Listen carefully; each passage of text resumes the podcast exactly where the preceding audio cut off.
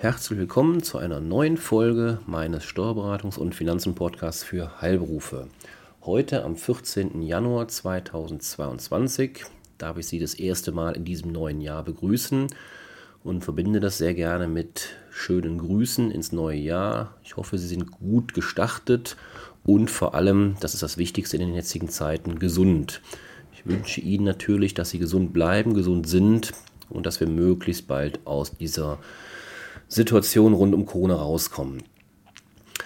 Ja, so wie es zu Ende eines Jahres oftmals äh, sinnvoll ist, sich nochmal mit steuerlichen äh, Sparmöglichkeiten zu beschäftigen, ist es zu Beginn eines Jahres sicherlich sinnvoll, sich damit zu beschäftigen, was denn dieses Jahr, das neue Jahr mit sich bringt. Das möchte ich die nächsten drei Wochen tun, ähm, immer mit einem anderen Blickwinkel. So würde ich es mal nennen. Ich beginne mit dem Blickwinkel Unternehmer, also meine Haupt, äh, eine Hauptzielgruppe natürlich im Rahmen der Heilberufe. In einem nächsten Step, am nächsten Freitag, werde ich dann die Perspektive wechseln in Blick auf Arbeitgeber. Und in einem dritten Schritt übernächste Woche dann nochmal abschließend, was alle Steuerpflichtigen ja, wissen sollten, was bringt das Jahr 2022 mit sich. Sie wissen es mit Sicherheit aus der Vergangenheit. Ähm, jedes Jahr oder fast jedes Jahr bringt viele neue ja, Gesetze, Neuerungen im Allgemeinen mit. Und darüber möchte ich jetzt, wie gesagt, aus den verschiedensten Blickwinkeln ja berichten, worauf müssen Sie sich einstellen, was erwartet Sie. Natürlich immer den Fokus gesetzt auf das Thema Heil- und Gesundheitsberufe. Ähm, es interessiert uns an dieser Stelle nicht, welche Pflichten für Handwerker oder Friseure oder ähnliches ähm, anstehen. Ich möchte natürlich hauptsächlich das Thema Heilberufe aufgreifen. Ja, was ist denn das erste Thema, was, was uns weiterhin verfolgt? Ähm, es ist leider so, dass Corona, ich sage das eingangs, ja, noch nicht vorbei ist und somit sind auch geschäftliche Beeinträchtigungen noch nicht vorbei. Das ist glücklicherweise, ich kann da aus der eigenen Erfahrung berichten, in unseren Betrieben, Praxen, die wir betreuen, hält sich das sehr ähm, in Maßen, welche Betriebe, also Arztpraxen, sehr, sehr wenig ähm, eigentlich keine, aber Zahnarztpraxen durchaus hier und da. Jetzt nicht durchgehend natürlich, aber immer mal wieder, je nachdem wie hoch die Welle gerade war. Das war gerade zu Beginn der Pandemie zu merken, dass doch viele Patienten zurückhaltend waren mit ja, aufschiebbaren Behandlungen, Vorsorge etc., Zahnreinigung. Ähm, da haben die Zahnärzte schon durchaus gemerkt, hier und da, da sind Umsatzeinbußen zu verzeichnen. Und natürlich ähm, auch die, ich nenne es mal körpernahen ähm, Gesundheitsberufe, wie zum Beispiel die Physiotherapie. Auch da gab es sicherlich ähm, durchaus an der einen oder anderen Stelle größere Umsatzrückgänge ähm, und nicht zu schweigen die Pflegeberufe. Da gab es ja ganz zu Beginn der Pandemie auch letztendlich ja, ich nenne es mal provokativ Berufsverbote, wenn ich an die Tagespflegen denke, die geschlossen werden mussten. Ähm, was will ich damit sagen? Also durchaus ist der Gesundheitsberuf schlechthin, ähm, der kommt, würde ich mal behaupten, finanziell, also wirtschaftlich relativ gut durch die Krise. Aber es gibt halt die Fälle auch, die darunter leiden. Und deswegen ist das erste Thema, was müssen Unternehmer in 22 äh, wissen, das Thema Corona-Hilfen. Also die Bundesregierung bzw. die zuständigen Politiker, man weiß ja manchmal gar nicht genau, wer ist jetzt für was zuständig. Dann tagt wieder irgendeine Ministerpräsidentenkonferenz. Dann gibt es die Länder, die dann eh ihren eigenen Weg gehen. Es ist ja unheimlich schwer, den Überblick zu behalten. Gleichwohl, ähm, ich sage jetzt mal, wenn ich mal mich auf die Regierung beziehe in meiner Begrifflichkeit, dann meine ich damit die ähm, Gesamtheit der verantwortlichen Politiker. Die haben angekündigt, die notleidenden Unternehmen, wie sie es schon seit Beginn der Pandemie gemacht haben, ähm, ja, die Unternehmen, die insbesondere von Schließungen, ich sprach eben von den Tagespflegen zum Beispiel, oder eben natürlich auch den Umsatzeinbrüchen, hatte ich auch erwähnt, Zahnärzte, körpernahe Dienstleistungen, in Anführungszeichen, im Dienst, im, im Gesundheitsberufen, Ähm, ja, da gab es von Anfang an schon Soforthilfen, Nothilfen, Überbrückungshilfen, wie sie alle heißen, die Maßnahmen. Und die werden nun wieder verlängert. Ähm, das ist die Quintessenz, die ich Ihnen nur kurz mitgeben möchte. Wenn Sie also weiterhin, was ich nicht hoffe natürlich, wenn Sie aber weiterhin von ähm, diesen Dingen ja, betroffen sind, ähm, dann greift nun ähm, die nächste Stufe sozusagen. Es gab zuletzt für den Zeitraum Juli bis Dezember 2021 die sogenannte Überbrückungshilfe 3, römisch 3 Plus. Ähm, diese Anträge sind noch bis zum 31. März 2022 äh, möglich. Daneben, da gehe ich aber weniger darauf ein, gibt der gleiche Zeitraum, gibt es die Möglichkeit, Anträge für die Neustarthilfe Plus zu stellen. Ähm, Neustarthilfe ist nicht unser Fokusthema, weil das bezieht sich dann eher auf, ähm, ja, ich sag mal, äh, Künstler oder, oder Einzelgänger, Einzelkämpfer, ähm, Einzelpraxen. Ist vielleicht sehr vereinfacht, aber äh, so würde ich es mal lassen, stehen lassen. Und um es die Unternehmen, die weiterhin durch die Corona-Pandemie leiden, wie gesagt, im Gesundheitsberufen, im Gesundheitswesen glücklicherweise aus meiner Erfahrung heraus immer weniger, Gleichwohl, um diese Unternehmen und natürlich alle anderen auch zu unterstützen, wird es nun die Überbrückungshilfe Römisch 4 geben. Der Förderzeitraum insoweit soll zunächst Januar bis März 2022 sein. Die Grundlagen sind im Wesentlichen deckungsgleich zu der letzten Überbrückungshilfe Römisch 3 Plus. Es kommt also ähm, im Prinzip weiterhin zu einer Fixkostenerstattung und ähm, die betroffenen Unternehmen, die eben diese Hilfen gegebenenfalls in Anspruch nehmen wollen, sollten dahingehend eben jetzt die Antragsverfahren starten.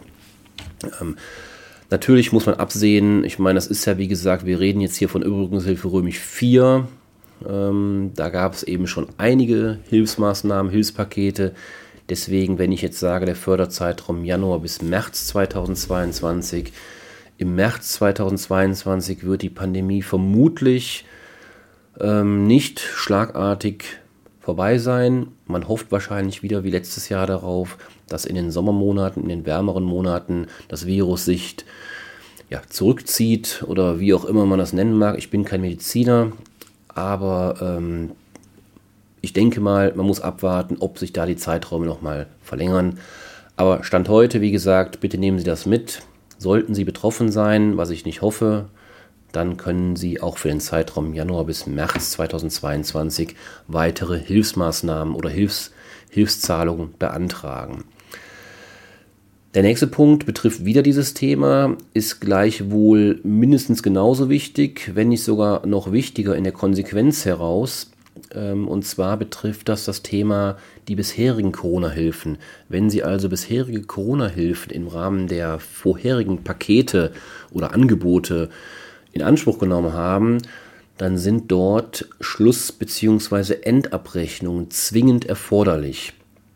In dieser sogenannten Schluss- oder Endabrechnung werden die tatsächlich oder müssen die tatsächlichen Umsatzeinbrüche bzw. angefallenen Fixkosten ja, den Schätzungen bei Antragstellung gegenübergestellt werden. Gegebenenfalls, das haben wir jetzt im Rahmen der Soforthilfe des ersten Maßnahmenpakets vielfältig gesehen, gegebenenfalls müssen die Unternehmer diese zu viel gezahlten Hilfen zurückzahlen. Also wir haben sehr viele Mediziner, die wir betreuen, haben wir erlebt, dass die Soforthilfe ganz oder fast komplett zurückgezahlt werden musste. Sie erinnern sich, an das Frühjahr 2020. Da gab es die Soforthilfe, abhängig von der Größe des Unternehmens, ähm, bezogen auf die Mitarbeiteranzahl, konnte man entsprechende Hilfsgelder beantragen. Und ähm, ja, da gab es jetzt vielfältige Rückzahlungsverpflichtungen. Und das müssen Sie bitte auch im Blick haben auf die weiteren Hilfsmaßnahmen, die Sie eventuell in Anspruch genommen haben. Wir haben es damals so gemacht, ganz praktisch, ähm, dass wir versucht haben, wenn die Not nicht ganz so groß war, die Liquiditätsnot, dass wir gesagt haben, wir warten, bis die Förderzeiträume möglichst abgelaufen sind, um nicht mit oder nur mit Schätzungen zu arbeiten, sondern mit Ist-Zahlen. Sodass wir jetzt den Vorteil haben, so hoffe ich zumindest, ähm, dass wir, wenn wir die Schlussabrechnung für unsere Mandanten anstellen oder erstellen, dass wir dann im Prinzip gar keine großen Abweichungen haben, weil wir eh schon mit den Ist-Zahlen gearbeitet haben. Das war natürlich nicht in allen Fällen möglich. Da, wo die Liquiditätsengpässe besonders groß waren, musste man natürlich schnell handeln, demzufolge auch mit Schätzungen arbeiten, mit geschätzten Zahlen. Und dann ist halt absehbar, dass es da Differenzen gibt, wenn die Ist-Zahlen feststehen. Also bitte haben Sie das unbedingt im Blick. Und davon ist auch auszugehen, dass das auch verfolgt wird. Ähm, also es gibt schon diverse Strafverfahren, so habe ich mir sagen lassen, ähm, die in diese Bereiche reingehen, ähm, rund um die Corona-Hilfszahlungen.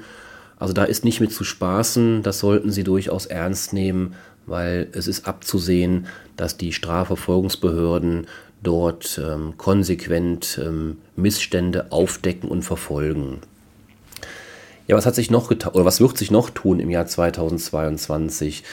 Das Bundesfinanzministerium, jetzt unter der Regie des Herrn Lindners, der FDP, hat eine Vielzahl von Regelungen verlängert, um für alle Unternehmen, die nachweislich unmittelbar betroffen sind, ja, steuerliche Erleichterungen zu schaffen.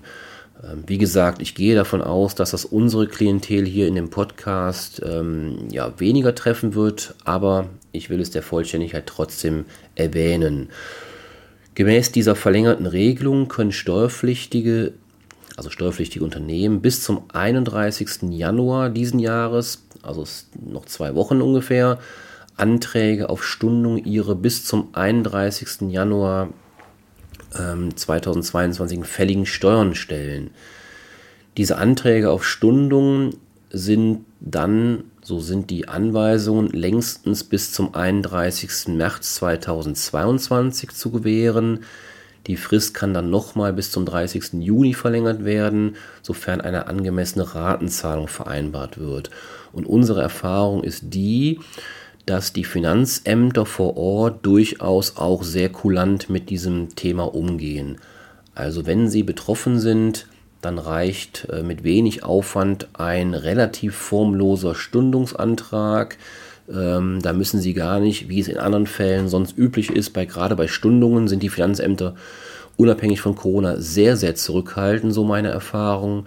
Corona hat da einiges verändert. Da reicht im Prinzip eine kurze Begründung dass sie eben liquiditätsmäßig von Corona getroffen sind und das reicht in der Regel aus. Man kann es natürlich ein bisschen ausschmücken, aber das wird in der Regel durchgehen.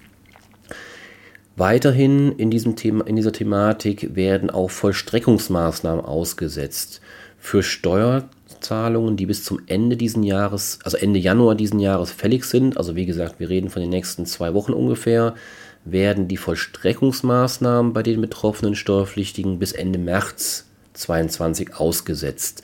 Auch diese Frist kann längstens dann nochmal bis Juni 2022 verlängert werden, sofern auch hier Grundlage eine angemessene Ratenzahlung ist, die vereinbart wird mit dem Finanzamt.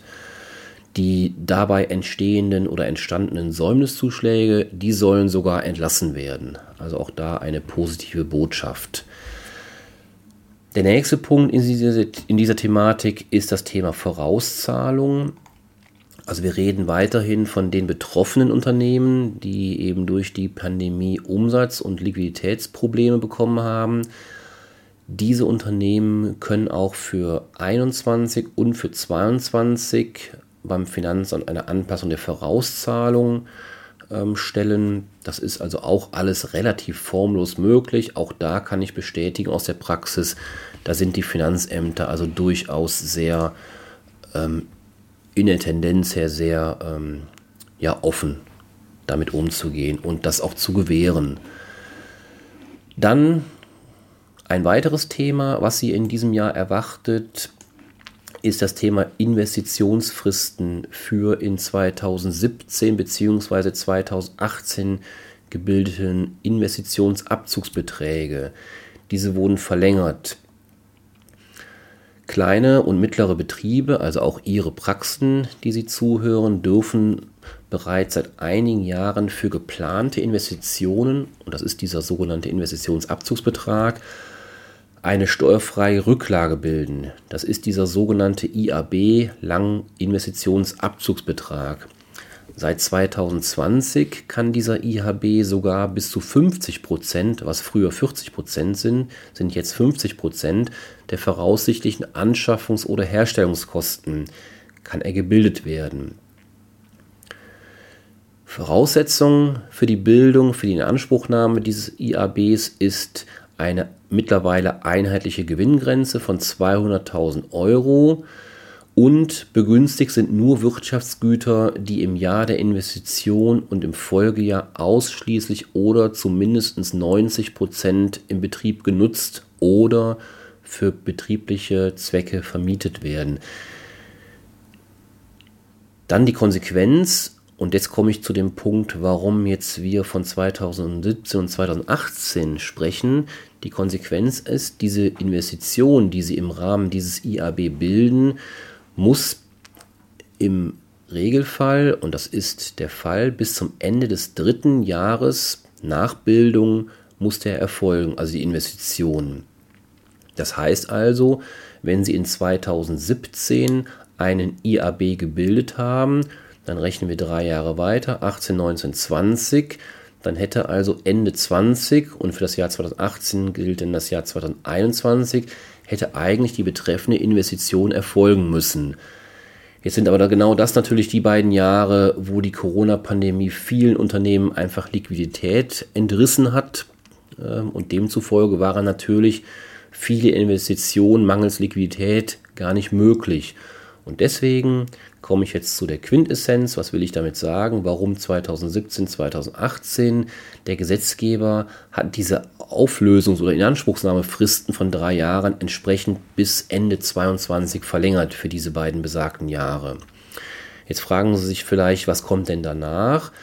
Danach kam natürlich logischerweise das Jahr 19, 2019 und da ist hier die Frist noch voll am Laufen. 2019 müssen Sie also handeln in den Jahren 20, 21 und 22, sodass also für den IAB, den Sie gegebenenfalls im Jahr 2019 gebildet haben, weiterhin die gleiche Frist ähm, für Ende 2022 greift.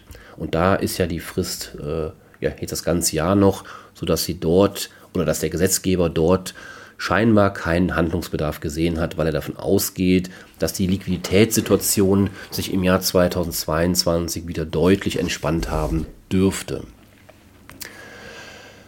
Was ergibt sich noch an interessanten Neuregelungen für dieses Jahr? Ähm, das Thema degressive Abschreibung. Das soll wohl jetzt wieder ähm, ja, abgeschafft werden. Mit dem zweiten Corona-Steuerhilfegesetz hatte die alte Bundesregierung noch für die Jahre 2020 und 2021 die degressive Abschreibung für bewegliche Wirtschaftsgüter des Anlagenvermögens eingeführt. Ähm, was heißt degressive Abschreibung? Ähm, Sie können ähm, entsprechend eine, mit einer höheren Abschreibung beginnen. Ich drücke es mal ganz einfach aus. Die Abschreibung also zu Beginn der Investition und nach der Investition ist höher und die, die fällt dann halt degressiv und ist nicht linear wie im Normalfall, wie jetzt auch wieder Geltung hat. Das heißt gleichbleibende Abschreibungsbeträge, sondern eben entsprechend fallende. Das ist bei der degressiven AFA eben, also Abschreibung. AFA heißt Abschreibung, ähm, eben möglich ja, für ab dem 1. Januar 2022 angeschaffte Wirtschaftsgüter soll diese degressive Abschreibung eben nicht mehr zulässig sein. Ähm, ja, was ist noch in dem Zusammenhang interessant? Für bestimmte Hard- und Software, zum Beispiel Tablets, Laptops, ähm, Docking Stations, allerdings keine Handys, muss man ausklammern, ähm, und ähnliches mehr gilt die auf ein Jahr verkürzte Abschreibungsdauer. Das ist so ein, eigentlich ein eigenes Thema, aber ich greife es nochmal kurz auf. Das ist anscheinend nicht abgeschafft worden, ähm, entgegen der degressiven Abschreibung. Also diese Verkürzung, verkürzte Abschreibungsdauer für diese genannten äh, Wirtschaftsgüter im elektronischen Bereich gilt weiterhin die Abschreibungsdauer, die Verkürzung auf ein Jahr. Und das soll wohl auch anscheinend für die Anschaffung im Jahr 2022 gelten. Ja, dann gucke ich mal weiter. Was haben wir noch Interessantes für unsere Heil- und Gesundheitsberufe? Ähm, das war es im Großen und Ganzen.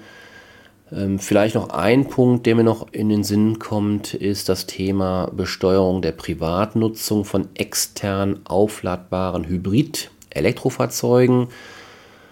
Äh, für Elektrofahrzeuge ist die private Nutzung mit einem Prozent von allerdings nur einem Viertel des Bruttolistenpreises anzusetzen, sofern dieser Bruttolistenpreis 60.000 Euro nicht übersteigt. Sie kennen das vielleicht aus der Vergangenheit. Sie haben ein Firmenfahrzeug, also ein Betriebsfahrzeug angeschafft können dann entweder, also können wählen, wollen sie das Fahrtenbuch nutzen, was in den früheren Jahren niemand gemacht hat aus meiner Erfahrung heraus, weil es einfach viel zu aufwendig und fehleranfällig war. Mittlerweile gibt es da natürlich elektronische Möglichkeiten, sodass ich das empfehlen würde. Oder sie konnten halt immer diese 1%-Methode, kennen Sie mit Sicherheit, verwenden.